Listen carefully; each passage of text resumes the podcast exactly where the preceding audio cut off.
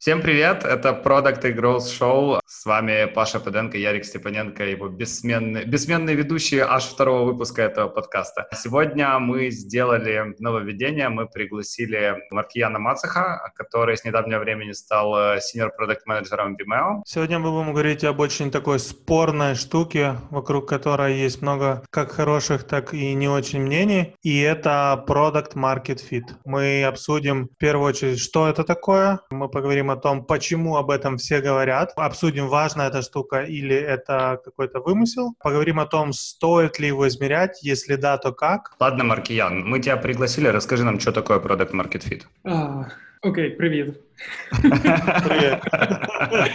Product Market Fit. Для мене насправді Product Market Fit — це стан, коли попит зустрів пропозицію. Для мене важливо розрізняти, що розуміється під product і що розуміється під маркет. Під маркетом я розумію групу людей, якої є подібні потреби, які якимось чином, хоч якось між собою зв'язані. Десь якось комунікують. Продакт це якийсь кусок цінності пропозиції. Коли ця цінність зустрілася з цією групою людей, яким потрібна ця цінність, і воно клікає для мене на хай левелі це product market fit. Але є дуже багато нюансів про те, наскільки великий цей ринок, як багато цих людей, наскільки гостра ця потреба, і наскільки класно цей ця пропозиція вирішує цю проблему. Що робить для мене product market fit не зовсім бінарним. Тобто зазвичай під product market fit розуміється, типу він є чи його немає. От коли він є, то ці всі параметри класні. Ще є підвиди для мене типу product market fit, коли він не такий сексі, як інші. Не всі product market fit рівні для мене. Слушай, мы когда готовились к подкасту, то мы как раз обсуждали с Яриком то, что когда продукт market fit вообще есть, о нем не говорят. Как когда в паре все хорошо, то о их отношениях никто ничего не знает. Поэтому тут такая же Отличное история. сравнение. А Ярик, а ты что думаешь, что такое продукт market fit? Когда меня спрашивают, что такое Product Market Fit, я всегда ссылаюсь к очень абстрактному определению от Марка Андерсона, которое звучит так. Product Market Fit — это пребывание в хорошем рынке с продуктом, который может удовлетворить этот. И мне кажется, это в четыре слова или в пять слов резюмирует то, что Маркиян только что рассказывал. А так ты меня сделал. Мы тут будем сейчас тренироваться, у кого будет определение, короче. Мне не очень, честно говоря, нравится это определение, потому что не очень понятно ни о каком рынке идет речь, когда мы используем подобную терминологию, непонятно ни что означает удовлетворять рынок. Ну, то есть, скажем так, слишком много переменных в, в этом определении. Поэтому я когда-то в подкасте, честно говоря, не помню, кто уже это говорил, услышал определение, что product market fit — это состояние продукта, когда твой средний sales может продать его твоему среднему кастомеру. Это для B2B-шной истории. Или, если перефразировать в B2C историю, то это состояние продукта, в котором твой, твое среднее рекламное объявление может эффективно сконвертировать твоего среднего юзера, то есть юзера из вот этой средней когорты. Мне кажется, это немножко ближе к цифрам. На самом деле, холивари тут можно долго, и пытаться продать, мерять какими-то метриками продукт market fit можно тоже достаточно долго. Я не знаю, насколько это имеет смысл. Что меня удивляет, что несмотря на то, что тема такая супер обсуждаемая, о ней все говорят, каждый второй э, продуктовый метап на тему продукт market fit,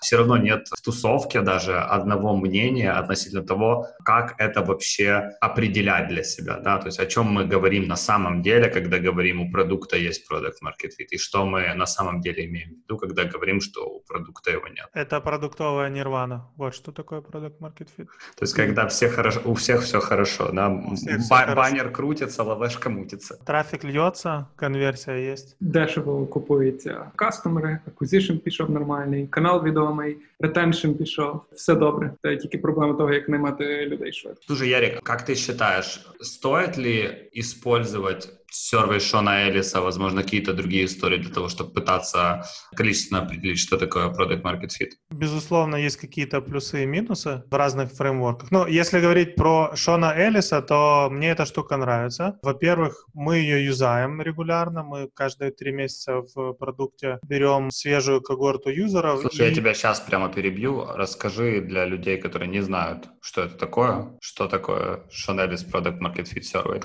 Для начала тогда, кто такой Шон Эллис? Да, Шон Эллис — это умный чувак, который известен тем, что он придумал э, термин growth hacking, и он придумал фреймворк. По его убеждению, можно с помощью этого фреймворка понять, есть ли у продукта product market fit или нет. Как это работает? Мы берем когорту пользователей, которые последние две недели, это обязательное условие, последние две недели взаимодействовали с нашим продуктом. То есть мы предполагаем, что они могли иметь возможность оценить ценность продукта, понять ценность продукта. И мы им задаем один простой вопрос. Как вы будете себя чувствовать, если продукт X пропадет? И даем им четыре варианта ответа. Первый – очень расстроюсь второй немножко расстроюсь, третий не расстроюсь, и четвертый мне вообще все равно. И вот по методологии этого фреймворка, если 40%, я, правда, не понимаю до сих пор, откуда берется цифра 40%, я думаю, она абсолютно рандомная, тем не менее, если 40% э, ответили о том, что они расстроятся очень сильно, вариант ответа very disappointed, то у продукта есть product market fit. И вот тут самое спорное это вот эти вот 40%, почему не 35 или не 57. Мне кажется, вот это не самое ценное в, в этом фреймворке? Самое ценное то, что ты можешь рассегментировать потом аудиторию, которая расстроится и которая не расстроится, если твой продукт пропадет, и навалить им еще других вопросов и понять, чем они, собственно говоря, отличаются. Маркиана, ты что думаешь по этому поводу? Имеет место быть такая історія или нет? В мене mixed feelings. Я дуже скептичний щодо будь-якого питання, в якому юзера питаємо how would you feel? Як би ви почувалися? Тому що дуже часто похибка від цього сина. Тобто в тому плані я дуже скептичний. І от я думав, навіть чи запустити може в себе цей сервер чи ні. Це і зараз я не бачу сенсу в своєму продукті запустити. Але це трохи швидше ніж ретеншн дивитися. Я в основному на NPS дивлюся. Це такий трохи інші ще питання поставлено ніж NPS. Я в основному я retention для мене найнадійніший показник, але звичайно на нього треба чекати пару місяців деколи. Того я дивлюся так на NPS або можливо на щось таке. Користь, що мені подобається прикладу Ярик, що я цілком погоджуюсь. Можна сегментувати юзерів, це якісь directional data. Тобто, чому ці юзери відповіли по одному, а інші по іншому. От з цього типу це, це класна користь. Sorry, що перебив. Просто сказав про NPS, і у нас під прошлим подкастом А комментарий такой всплыл, он звучал приблизительно следующим образом. Как вы вообще можете смотреть на NPS? Это же вопрос о будущем. И, собственно говоря, если я правильно помню вопрос, он как-то и звучит how, how would you feel if... Uh, а, нет. How likely is that you would recommend that product? И это же тоже про будущее. Что-то как-то у меня не сходится. Да, ну, тобто я і NPS, і цьому, в кожному є питання цей would. Будь-яке будь питання до кастомера з would зразу робить його набагато менш trustworthy. От. Це просто е, апроксимація, проекція реальних даних, які в тебе будуть через декілька місяців. Це найкраще, що можна взяти. На це покладатись не можна, але з цього можна з цим можна якось рухати. Просто ще проблема теж з тим, коли ти так таке питаєш юзерів, в залежності від бізнесу, вони можуть е, може початись негативна хвиля піару. Типу ю, не піару, а юзери можуть почати, блін, цей продукт пропаде, типу що станеться, і так далі. От, Тобто я знаю, що мені би щоб пройти запитати таке в юзерів, мені б треба було пройти декілька кіл пекла.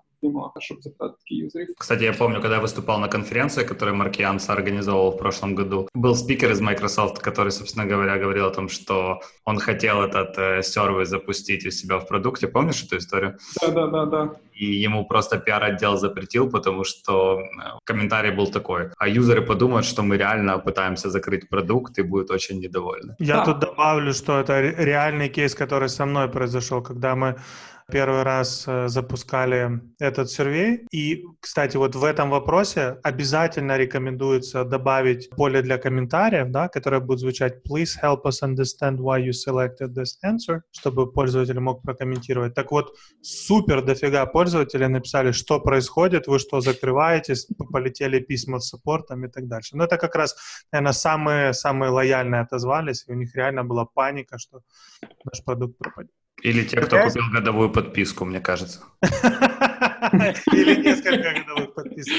Е, мені перш сподобалось е, твоє питання про майбутнє. Е, на тій ж конференції ти розка... Мені сподобалось то, як ти казав. Апроксимація теж не найкраща, але якби замість того, щоб питатись, чи порекомендували би запитатися.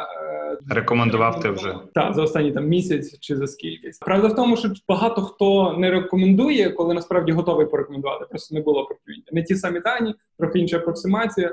Але ну загалом я як вірю в кореляцію з тим, що якщо юзер дуже задоволений продуктом, він хоче розказувати і того трохи є. До речі, весела історія про це про таке саме порівняння в мене в моєму стартапі Сенстон перед тим, як я на був. Мені вдалося провести тест Шона Еліса, але не теоретичний, а практичний. А в нас просто продукт поламався, і всі юзери його втратили. І ми побачили, наскільки вони були розчаровані.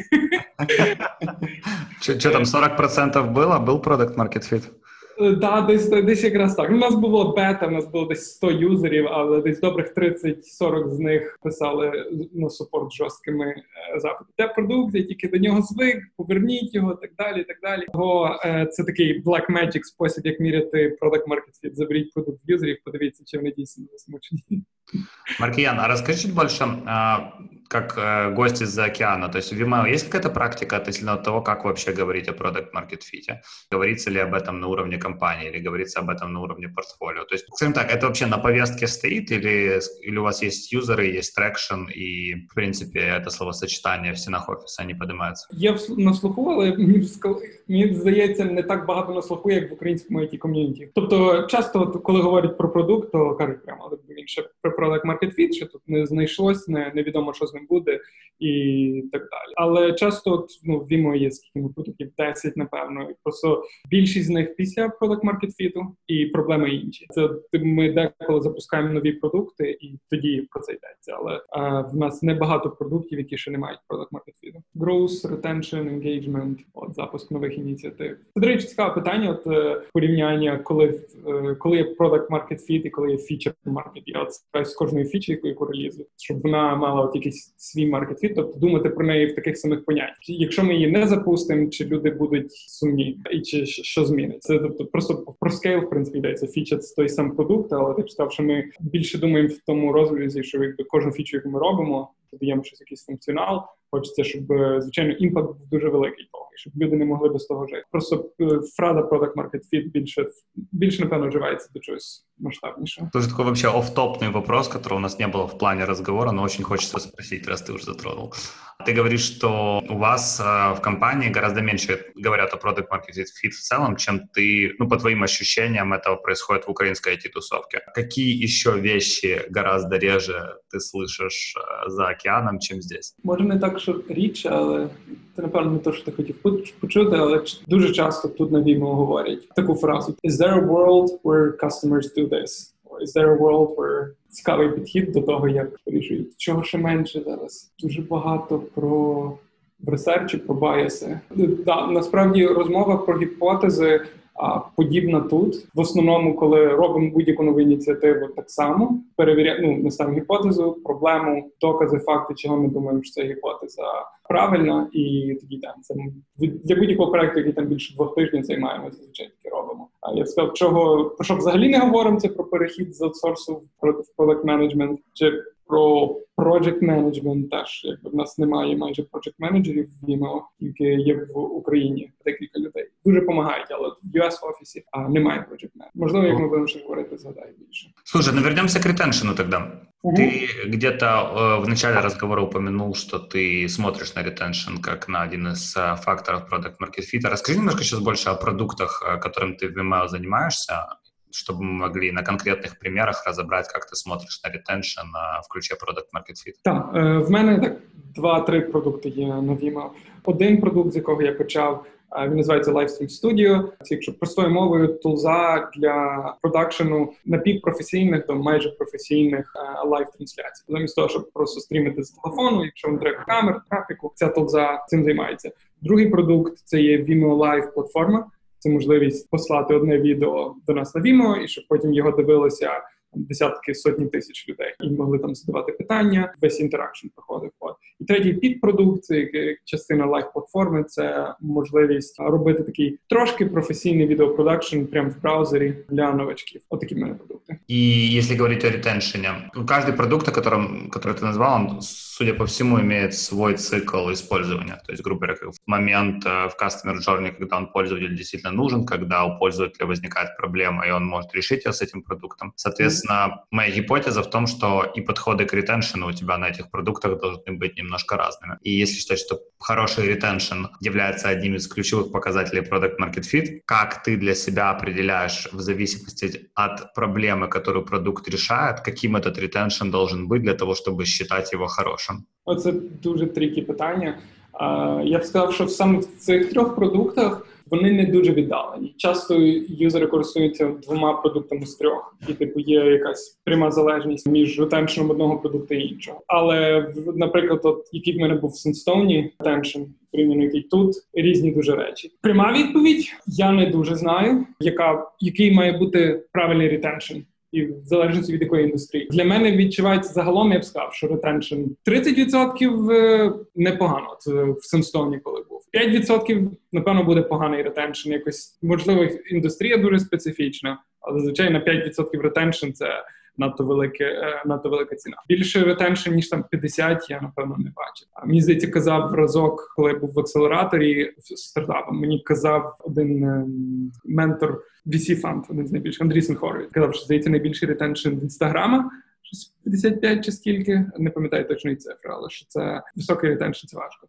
От е, один фактор, яким можна підходити до retention у, трохи напряжно рахувати, але треба рахувати. Це е, економіка unit економіка, щоб ем, acquisition cost, lifetime value з відповідним retention ом грали, ну мали сенс. Тобто, це це то, до чого я найближче підходжу. Просто воно теж займає час порахувати, трохи напряжно. Ретеншн така штука, що займає місяці роки, щоб порахувати. Классно, что ты говоришь про деньги. Я как раз хотел а, в какой-то момент тебя остановить и задать вопрос про то, что когда ты, ну вот конкретно на этих примерах, которых ты говоришь, говоришь о ретеншене, разделяешь ли ты платящих от неплатящих юзера, да, потому что, мне кажется, это супер э, важная штука. И ты сразу добавил про юнит экономику. Есть же куча примеров, когда retention на бесплатных версиях на freemium великолепный, а дальше не летит. Да, і це так залежить від е, індустрії. Ми говорили про літаки, польоти, е, ці як це Skyscanner, ніяк як Zero Retention.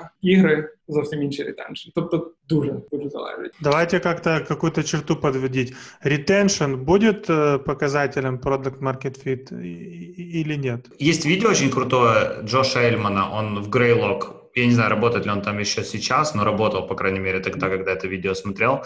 У него есть классное очень выступление о, о том, что, по сути, на retention логично смотреть как на что-то, как, грубо говоря, соотношение количества раз, когда у пользователя в году или в какой-то отчетный цикл вообще может возникать проблема, к количеству раз, которое пользователь нанимает продукт для того, чтобы решить эту проблему. Ну, ожидать от того, что у среднего пользователя Airbnb retention на Airbnb будет там больше, чем 4-5 booking ов в год, ну, наверное, глупо, потому что люди больше не путешествуют. И сколько бы мы там не хотели, чтобы они путешествовали больше, есть все равно какое-то какое-то ограничение. Наверное, тут настоящее мастерство — это понять, сколько у сегмента, для которого ты пытаешься посчитать product market fit, возникает проблема, которую твой продукт может решить, и как часто этот сегмент этот продукт использует. Как-то так. В мене є комент, але це не підсумок. Це швидше розвиток думки. Сорі, але цікава мисля.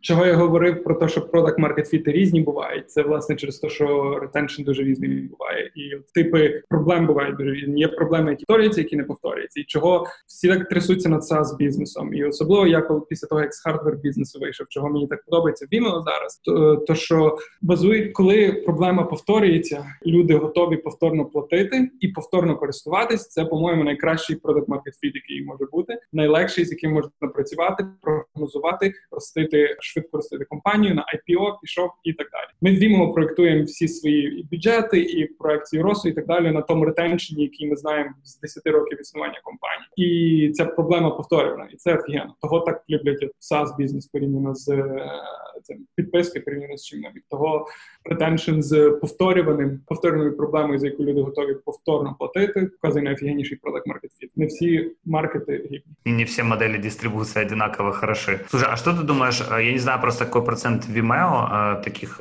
кстати, правильно, Vimeo или Vimeo? Vimeo, як видео. Вряд ли ты скажешь, какой процент Vimeo кастомерской базы, которая платит, но не пользуется, но в любом SaaS-бизнесе есть какой-то сегмент, обычно значительный, который платит, продолжает платить месяц к месяцу, но по каким-то причинам или не использует продукт. Он просто приносит кэш, но нет активного юзаджа. Как ты считаешь, таких юзеров можно засчитывать вот в сегмент людей, для которых у продукта есть продукт market fit, или все-таки нет? Хм, цікаве питання. Двояко до цього відношуся. По-перше, однозначно такі люди завжди потрібні. Їх часто легше конвертувати після того, як ти їм показав цінність продукту, ти їх апселиш. Велика частина стратегії він на тому базується. Тобто їх однозначно варто мати. В них є цінність, і вони її використовують. І в якийсь момент є віра в те, що вони будуть готові заплатити більше. Треба орієнтуватись на проміжку часу, за який ти хочеш їх проапгрейдити, або ще краще, ну напевно, ти їх е, розбиваєш на сегменти. Ти розумієш, яка в них потреба, ти дивишся на подібних до них, і від того вирішуєш, чи вони для тебе фіт чи ні. А може бути просто юзер з потребою, в якого грошей немає. Як це міряти? Оце цікаве питання. Ти задав. Ну вот тут бы Элли сказал, что их точно никуда считать нельзя, потому что если мы говорим про какие-то вещи, которые можно померять, что можно мерять на, условно говоря, неактивном мертвом пользователе, да, ты данных никаких не снимешь, никакой сервей не заполнит, никаких инсайтов не даст. Він може конвертнутися, він не зовсім мертвий він має потенціал. Якщо він в тебе вже там 5 років не конвертиться, це одне. Але якщо ти його дістав, ти йому даєш зрубше рік, щоб ти його конвертнув, і він має потенціал того, що він стане платним юзером. А, мы сейчас, я думал, да, если он э, активный, но не платит, то тогда да. Я думал, мы говорим о тех, кто платит и не, не очень об этом помнит. Знаешь, как я там а, вписался а, на, на, на, на Виксе, сделал подписку, и он меня билил, билил, билил, билил, билил, билил. Потом карточка заекспарилась, яким образом я вже... Да, да, такі юзери однозначно, ми в себе їх не рахуємо, тобто на них не орієнтуємося. Ми орієнтуємося на активних, ті, що платять. Просто є ще активні, які не платять, і вони мають великий потенціал. Для них спосіб міряти market fit теж варто враховувати якусь юніт економіку, воно трохи стає складно, швидко, get complicated, complicated fast. Але я здається, в нас на Вімо є окрема людина, яка займається власне тим, щоб конвертувати цих юзерів наступних, і щоб проектувати продукти для цих фрішних юзерів з розрахунком, що вони перейдуть на платний план. Уже раз мы тут уже про воронку заговорили, в 2018 году на первый Growth Marketing Stage, который мы делали, у нас была Яра Поли, которая была VP Growth в Skyscanner. Ты, по-моему, был на этой конференции, кстати. Да. И она вот как раз интересную историю рассказывала о том, как в Skyscanner они смотрят на Product Market Fit через ARR метрики, ну, вот эти пиратские, которые, которые называют, в разрезе... Это первый раз, когда я увидел в полуавтоматизированном видео какой-то дашборд, который бы в реальном времени, на достаточно большом продукте, считал бы Product Market Fit для определенного рынка. И тут, с одной стороны, мне интересно тебя спросить, как ты считаешь, насколько вообще уместно так делать, сколько уместно в мире, где ты строишь глобальные продукты, строить сегментацию по рынково в ключе Product Market Fit. И вторая штука, это делали ли вы что-то такое в Vimeo, если, возможно, у тебя есть какой-то инсайт на этот счет, то тоже поделись им. Загалом сегменту... врахувати Product Market Fit на кожен на різні сегменти юзерів має 100% сенсу. Ми це робимо в Vimeo, наприклад, в нас є продукт Vimeo, в якого є Product Market Fit з одним ринком, немає з іншим. Є багато юзерів, retention в одного сегменту здоров'яний, а в іншого маленький. І це тільки make sense рахувати окремо PMF на кожен сегмент, на кожен ринок. По країнах ну в них може це мати сенс. В них може країни настільки відрізнятися там майнсетом, платоспроможністю чи ще чимось, чи маркетингом, е, законодавством може мати сенс. Ми, ми не рахуємо від по країнах. Це було надто складно, надто багато. Можливо, для них це має сенс. Для мене це було стало надто складно. Я завжди, коли думаю про щось таке, я думаю про кількість ефортів, які потрібні, щоб це все побудувати. Скільки всього іншого я за той час можу зробити, і чи воно того варте. Якщо в них ну, чи такі великі продажі, чи такі великі воронки були, що воно має сенс, тоді можливо. А я для себе зараз би не бачу сенсу в такому. Кстати, на правах рекламы, раз мы тут уже про Growth Marketing Stage начали говорить, у нас э, Early Bird билеты доступны до конца пятницы. То есть, если вы слушаете это 21 августа, когда мы планируем зарелизить подкаст, у вас есть шанс до 23 августа купить Early Bird билет. Мне очень нравится то, что мы начали говорить про деньги, но непонятно, как в это копнуть дальше. Мені подобається а який досвід я з Сінстоном взяв про це, і як Vimeo ми до цього відносимося. Стартап у мене завжди ця думка піджимає, що гроші завжди закінчуються. І завжди думаю про те, як кожна фіча, який вона має impact, чи фінансовий, чи якщо в неї якісь інші KPI, не суто бабло, але як воно завжди впливає. Цей mindset, коли запускаєш фічу, зробиш зразу собі цей тест, що на Еліса, і думаєш, що буде, якщо я її не запущу? Як зміниться? Я уявляю себе там через місяць-два після запуску, як я дивлюсь на ці дані, розумію, що малий adoption і що я з тим роблю. Це допомагає трохи краще прозоріше бачити, що важливо, а що ні. Пам'ятка про те, що гроші завжди закінчуються, і що там є одна-дві нагоди підняти той KPI, який важливий. Слушай, а давай копнем сюда чуть глубже. Ну, то есть, грубо говоря, у тебя был стартаперский опыт, где, собственно говоря, деньги заканчивались. И сейчас ты работаешь в достаточно большой компании, где потенциально деньги когда-то тоже закончатся. Ну, наверное, не так быстро, как в Синстоун. Mm-hmm. Как твой подход как продукта поменялся вот, вот в этих двух компаниях? Грубо говоря, раньше тебе приходилось очень сильно считать деньги, сейчас, наверное, чуть меньше. Що змінилось в тебе як в спеціалісті в цей момент? Трошки менше, але підхід дуже подібний. Я розумію, що якщо певним продуктом не вийде за якийсь проміжок часу вивести його там на хокей стик на ріст швидкий, що я перейду в іншу growth opportunity і візьму за неї. Я дивлюся, є більше гіпотез. Я б сказав, з стартапів в тебе одна основна гіпотеза. Півот дуже складний. В більшій компанії в тебе більше гіпотез є, більше простору для того, куди можна йти. Ти вибираєш найбільші growth opportunity, якісь стратегічні, і так само тактичні. От якщо ти розумієш, що стратегічно одна не працює, то краще, щоб ти був першою людиною, яка запропонує її закрити. Інакше хтось до тебе підійде і запропонує її закрити, і це не так приємно чути. Тобто я дуже прозорий із командою, і з топ-менеджментом зі всіма про те, що ми робимо, скільки часу ми десь е, з цим експериментувати, скільки ресурсів вбивати, що може спрацювати, що ні. Дуже це те, що мені дуже знадобилося зі стартап підходу, rigorous і така голодний підхід, нетерпимість до результатів. Що от я хочу вже тут і зараз подивитися, що воно працює. А звичайно, є моменти в стартапі. Ти сам ти робиш майже все сам і воно швидше би виходить в компанії. Як тут в тебе є декілька команд потужних професіоналів, з якими підчасно комунікацію, research, маркетинг, support, дизайн і development, але вони так само свою роботу дуже роблять. Трохи повільніше розвертаєшся. Суть та сама. Ти шукаєш, як досягнути максимального impact у з мінімальними витратами часу грошей. Голодність зі стартапу дуже допомагає. Ще скажу одну думку, офтоп взагалі не про product market fit, але то, що я помітив собі, коли попадаєш в таке середовище, де є 10-15 product менеджерів, дуже багато розумних людей, топ-менеджмент просто офігенна, я від них тащуся. Підсвідомо починаєш ловити себе на думці, що типу ти чекаєш якогось типу апруву від них чи якоїсь такої думки, е, типу, ти щось знайшов цікаве, і замість того, щоб з цим щось робити, ти кажеш, ой, йду розкажу своєму начальнику щось круте, типу, може він буде знати, що з цим робити. Я себе на тому ловлю і б'ю по пальцях, щоб не чекати ні від кого ніякого інпуту, а самому згадувати, як я в стартапі був єдиний, хто може прийняти рішення, самому вирішувати, що робити, і тільки просити дозволу або навіть більше цього прощення. Don't ask for permission, ask back for uh, forgiveness. Це такий цікавий майндсет, який з стартапу в велику компанію меняется. И... Ты как продукт вообще как измеряешься? То есть у тебя есть какой-то босс, который... Ты просто много говорил growth opportunity, и я так слышу, что рост э, в юзерах или деньгах — это для тебя важная штука для того, чтобы показывать твой перформанс. Если не секрет, как, как тебя вообще меряют? Працюємо над найточнішими метриками, але загалом мої метрики десь то саме, що метрики продукту приблизно. Так, як ти сказав, на хай левелі це ріст юзерів, ревені від юзера, PS, е, задоволеність юзерів, retention. Зараз так само трошки мене затягує на enterprise. Нас цікаво Vimeo, у нас є B2C і B2B бізнес. В B2B міряти трошки важче, тож ти стараєшся міряти по кількості deals closed, це все вже складніше стає. Але так, мені дуже подобається, що метрики досить прості, багато свободи, тобто рости. Якщо ми зараз, наприклад, робимо продукт, який робили там навіть до мене півроку чи рік, і я бачу, що він фігово працює. Я бачу, що можна змінити краще, щоб чи інший продукт робити, чи інший ринок взяти, чи ще щось. Якщо я це покажу топ-менеджменту і за якийсь час докажу, що це дійсно так є, то ми можемо змінити траєкторію. High level є цілі рости і рости відповідно в такому то ринку. А як це робити, це вже моя справа.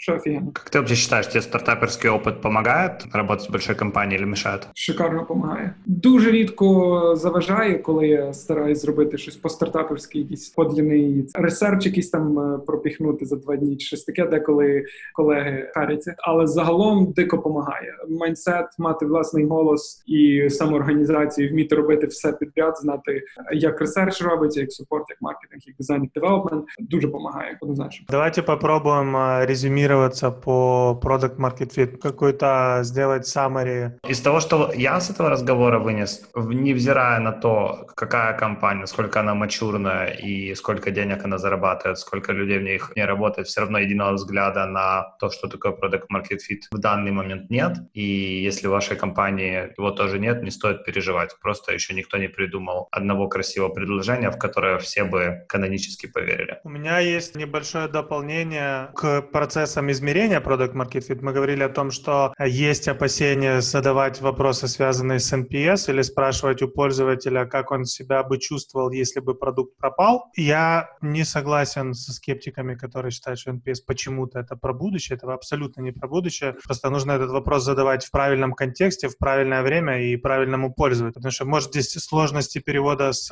английского, но здесь ни о каком будущем не идет речь. Ты конкретно человеку, который имел опыт использования твоего продукта, спрашиваешь вопрос, порекомендуешь ли ты этот продукт другому человеку, да, друзьям или коллегам. Здесь еще раз, никакого будущего нет. Речь идет только о настоящем, и точно не стоит бояться задавать этот вопрос. Просто нужно делать это в правильный момент и с правильным пользователем. И то же самое с вот этим how would you feel if you could no longer use product X, да, то есть тут как бы тоже, если мы спрашиваем пользователю, который активно взаимодействовал с э, продуктом какое-то время, не год назад, да, скажем, там последнюю неделю-две, то вообще никаких проблем. Коли ти питав, про що не говорять тут, так як багато говорять в Україні, дані, data-driven, не так багато. В нас деколи компанії настільки задрочені на даних і бояться зробити будь-які рішення без даних, що паралізовані тим, поки шукають ці дані і не приймають рішення. Швидкість прийняття рішень і більш bold рішення і vision, який, займає деколи забагато часу провірити даними, ти можеш упустити opportunity на ринку. Я б сказав, тут багато людей розуміють, що дані це не писані. Ти часто можеш їх не мати і доводиться робити щось без них. Клево, очень прикольный инсайт, очень прикольный инсайт. Мне кажется, в принципе, в украинских компаниях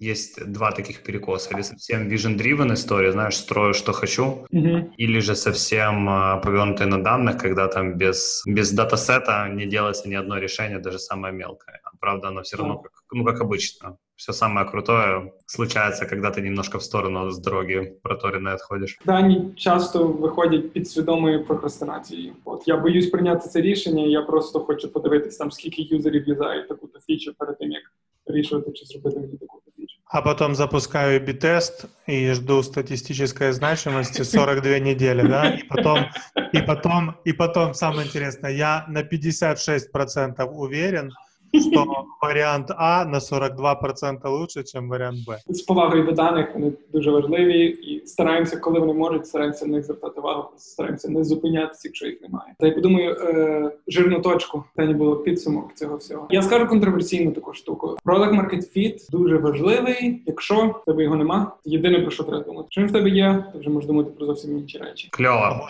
Маркиян, спасибо, что нашел время присоединиться к нам сегодня. Всегда рады видеть тебя на родной земле. До встречи всех, кто нас слушает в следующих выпусках. Как обычно, в конце нашего уже традиционного второго подкаста а я попрошу всех вас поставить нам максимальное количество звездочек, звездочек на всех возможных стриминговых платформах. Дякую, что запросили. И до встречи 16-17 октября. Где? На Growth Marketing Stage. Совершенно верно. Я был офигенно конфа, таких спикерів не часто не йдете. Да, спасибо. До встречи. До встречи.